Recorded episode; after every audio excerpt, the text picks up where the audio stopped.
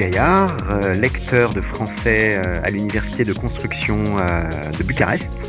un poste soutenu financièrement par l'AUF, l'Agence universitaire pour la francophonie, et l'Institut français de Bucarest. Nous sommes aujourd'hui avec Aurélien, Aurélien qui est, traducteur. Alors Aurélien, est-ce que tu peux te présenter brièvement pour, pour tous les gens qui nous écoutent,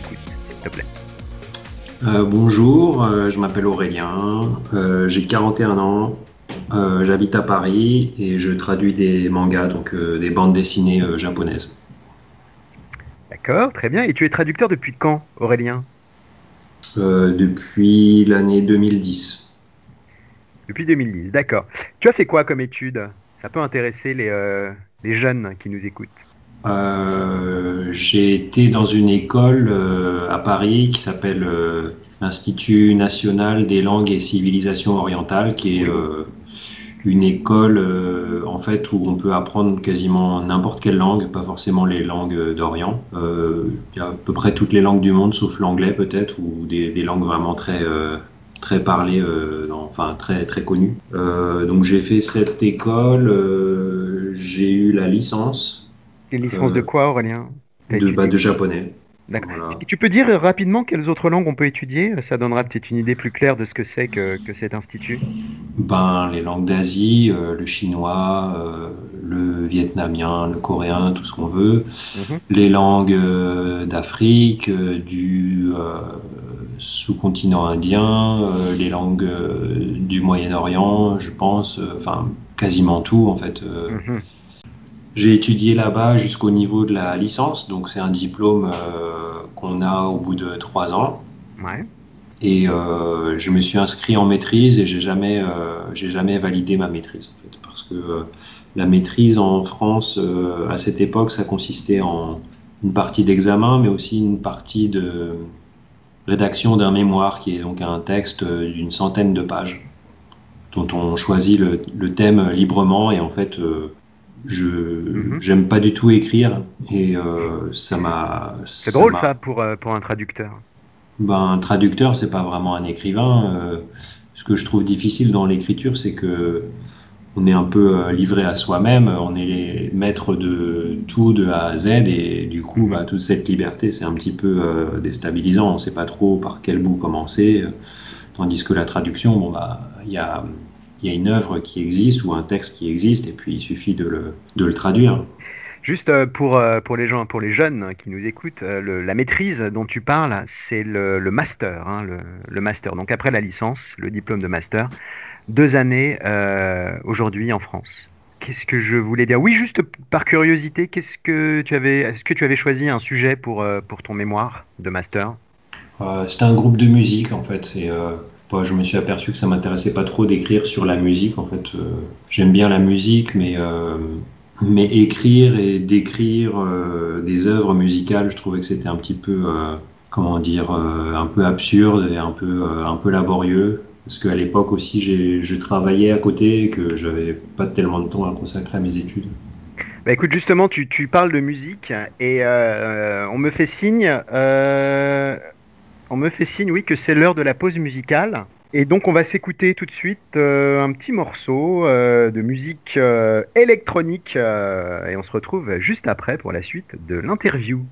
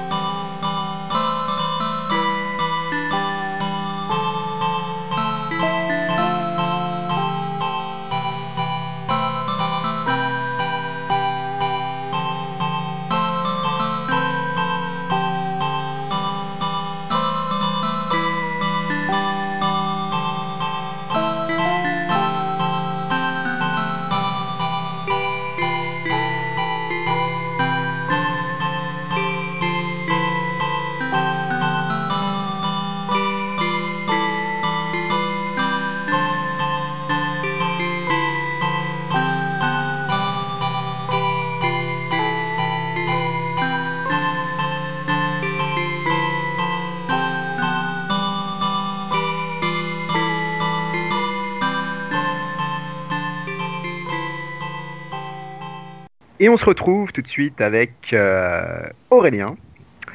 Aurélien qui est la pêche. Aurélien, donc on a parlé de tes études, tu t'es un petit peu présenté.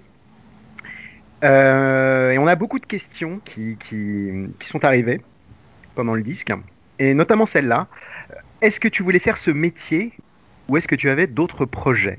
Est-ce que tu voulais faire ce métier de traducteur ou bien est-ce que tu pensais euh, à autre chose? Euh, alors j'avais zéro projet en fait euh, quand j'ai fait mes études. J'aimais bien la traduction, mais j'ai jamais pensé être traducteur. D'accord. Et j'ai jamais réfléchi à ma carrière professionnelle. je pense que j'étais plutôt J'étais plutôt à me laisser porter par les rencontres et euh, voir ce qu'on me proposait comme travail. Euh, tous les boulots que j'ai faits, quasiment tous, euh, j'ai demandé autour de moi si quelqu'un connaissait des sociétés qui cherchaient du travail. quand je dis société, c'est bon, c'est un grand mot. Hein. Je demandais autour de moi dans des petits magasins ou des, pour faire des petits boulots. Et, et en fait, c'est comme ça que voilà, j'ai été, j'ai fait plein de trucs. J'ai été euh, vendeur dans des magasins, j'ai été hôte d'accueil, euh, j'ai travaillé dans un zoo, euh, j'ai été serveur, j'ai travaillé un peu dans la cuisine pour un, traiteur. Donc tout ça en France et au Japon. Et puis donc j'ai vécu comme ça, je sais pas, je dirais 2-3 ans. Et à un moment, je suis rentré en France et je savais plus trop ce que je voulais faire et du coup j'ai commencé à me poser vraiment des questions. Et, euh, j'ai contacté le, patron d'un label de musique euh, qui était euh, français, mais qui lui publiait des disques d'artistes japonais. Mhm. Et c'était c'était quelqu'un avec qui j'avais eu un petit peu de contact, mais sans plus, que je connaissais pas tellement. Et je lui ai demandé s'il avait besoin d'aide. Moi, à l'époque, j'avais pas trop de soucis d'argent en fait, mais j'avais juste envie de faire un truc qui me plaise. Et donc, euh, je suis devenu un peu son assistant, euh, sans forcément être, être payé, mais euh, et j'ai travaillé avec lui comme ça pendant 5-6 ans. Sans être payé? J'ai pas été beaucoup payé pendant ces 5-6 ans. ok. J'ai fait des boulots à côté. Mhm. Mais pour ce label, j'ai pas vraiment été payé. Et, euh, et du coup, voilà, c'était un peu compliqué, mais c'était un métier et puis un milieu qui m'intéressait tellement que en fait, euh, ça me dérangeait pas de, faire quelques sacrifices. C'était euh, vraiment une passion, quoi. Mhm. Et puis, j'ai rencontré beaucoup de gens, beaucoup d'artistes que j'admirais. C'était très très intéressant, mais au bout de au bout de 5-6 ans, euh, j'étais un peu fatigué en fait d'être euh, toujours dans la galère euh, niveau financier. Mhm. Donc j'ai commencé à chercher du travail. Et comme j'ai dit tout à l'heure, ben, ma manière de chercher du travail, c'est un peu de demander autour de moi. Et puis il y a une, une fille japonaise que j'avais rencontrée justement par, dans le cadre de ce travail pour le label, qui mhm. m'a dit ben si tu parles japonais et que tu écris euh, japonais, ben moi je traduis des mangas. En ce moment j'ai trop de travail. Si ça t'intéresse, euh, je peux te présenter un éditeur et puis euh, et puis te donnera du boulot. C'est sympa ça. Ouais, c'est très sympa. Excuse-moi, je, te coupe juste. J'aimerais savoir si c'est courant dans ce milieu de, s'entraider comme ça ou de se refiler, enfin de se, de se passer du travail hein, d'un traducteur à l'autre ou euh, je ne sais pas si c'est courant. Euh, moi, comme c'est comme ça que je suis rentré dans le métier, c'est quelque chose que j'essaye de faire au maximum. Euh, dès que quand je quand je refuse du boulot, je me contente pas de, de refuser. Je donne toujours les noms de de plusieurs collègues et euh, notamment des gens qui euh, sont pas encore euh, bien installés dans le milieu. parfois, il y a des, des des gens qui me contactent et qui me demandent des, tuyaux, ben, sur le moment, je peux pas forcément leur, leur donner des, pistes pour trouver du travail, mais mhm. quand je me souviens d'eux, après, je peux, je peux éventuellement leur, leur donner des, comme ça des, des, propositions de boulot. Donc parfois ça marche, parfois ça marche pas, parfois mes clients sont contents d'eux, parfois ils sont moins contents. Bon bah, c'est la vie, mais, mais ouais, j'essaye de, d'aider les autres, vu que c'est comme ça qu'on m'a qu'on m'a donné du travail. D'accord. Et bon, alors tu as commencé comme ça, sans vraiment d'expérience, on t'a donné ta chance. C'était quoi les, les, difficultés au début pour toi Les difficultés au début déjà, en fait, comme c'était un petit peu intimidant d'imaginer que mon travail allait être publié, du coup reproduit à plusieurs euh, centaines ou milliers d'exemplaires, et que j'avais très peur de faire des fautes de français ou de faire un truc un peu, un peu moyen. Euh, j'ai relu, euh, j'ai dû passer deux jours à relire peut-être mon travail. Ça, c'était une première difficulté, entre guillemets. Après, la difficulté, je trouve que dans le cas du manga, en fait, c'est que la plupart du texte est constitué de dialogues et qui sont souvent écrits sur un ton euh, très, euh, entre guillemets, euh, actuel ou très naturel. C'est pas vraiment du langage soutenu ou du langage littéraire, c'est vraiment le français, enfin c'est pardon le japonais qu'on peut parler aujourd'hui, qu'on peut entendre dans la rue. Et du coup, ce qui me semble important, c'est que le, quand on le traduit, il faut proposer des répliques en français qui soient aussi euh, naturelles et qu'on pourrait euh, tout à fait euh, entendre dans la rue.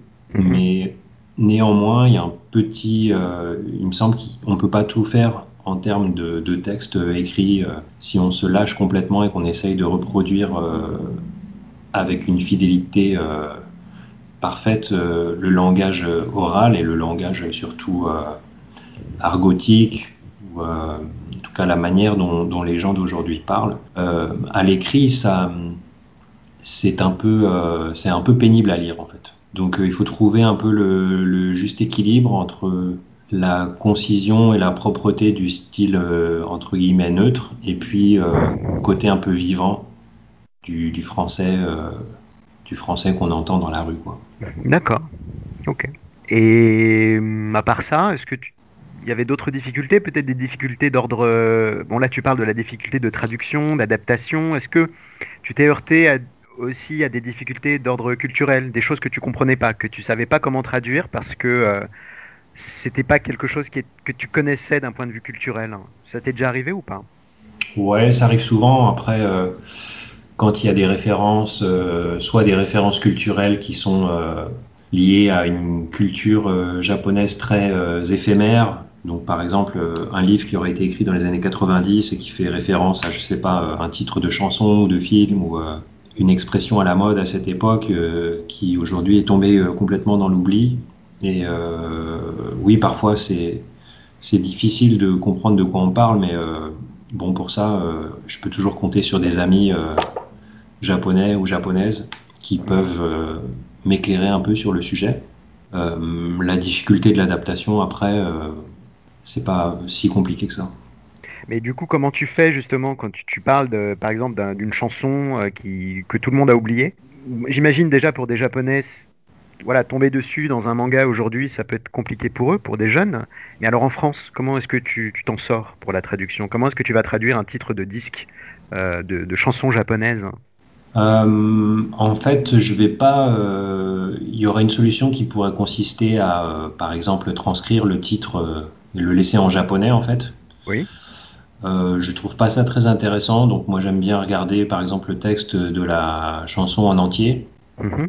Euh, si le titre euh, est traduisible tel quel et fonctionne tel quel, je peux, je peux traduire, me contenter de traduire le titre, mais sinon je vais, je vais plutôt chercher un passage dans la chanson, peut-être dans le refrain, une expression qui me semble pouvoir être proposée comme un, un titre alternatif, disons. Donc euh, voilà, c'est pareil pour un, pour un titre de film aussi ou pour un, pour un livre, sauf si ce sont des choses qui sont, qui sont connues en France. Euh, là, il faut, euh, faut essayer un peu de ruser. C'est surtout l'intérêt, c'est pas forcément que le lecteur puisse retourner à l'œuvre qui est citée, mais c'est surtout qu'il puisse en un clin d'œil se faire une idée de quel genre d'œuvre on parle. Si c'est par exemple un roman ou si c'est euh, une chanson triste, bon, qui, qui sache euh, de quoi on parle. Et mon objectif, euh, de manière générale, c'est d'éviter autant que possible de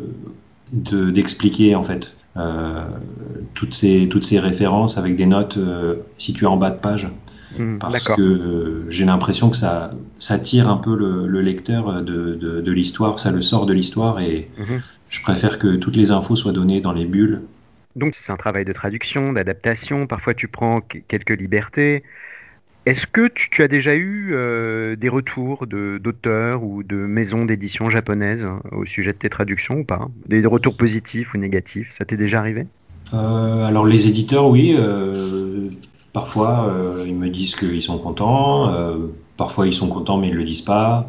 ça m'est pas arrivé que un éditeur me dise qu'il soit pas content du travail. Par contre, parfois, il m'arrive de faire des erreurs d'inattention, de mal écrire, euh, par exemple, un nom propre, euh, des choses comme ça.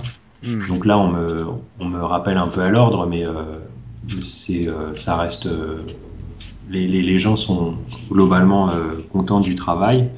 Mhm. les auteurs, non, bah, ils lisent pas le français, donc ils ont aucune idée du travail, enfin du résultat de, la traduction, et souvent ils sont je trouve qu'ils sont souvent inquiets, en tout cas euh, un peu dubitatifs, c'est-à-dire qu'ils ont des doutes sur euh, la capacité de leur, euh, de, leur, manga à être traduit dans une autre langue. Souvent, les auteurs japonais pensent que le, le, japonais est quelque chose de trop spécifique, que justement leur histoire fait référence à des choses que les Français ne comprennent pas et ne pourront jamais comprendre. Mm-hmm. Et donc, ils sont souvent surpris en fait que leurs œuvres puissent être euh, traduites en France. Ok, d'accord, très bien. Euh, bah écoute, euh, oui, on m'appelle, on me dit qu'il faut faire une petite pause, donc c'est la pause disque. On se retrouve tout de suite après pour la dernière série de questions pour Aurélien, traducteur de manga.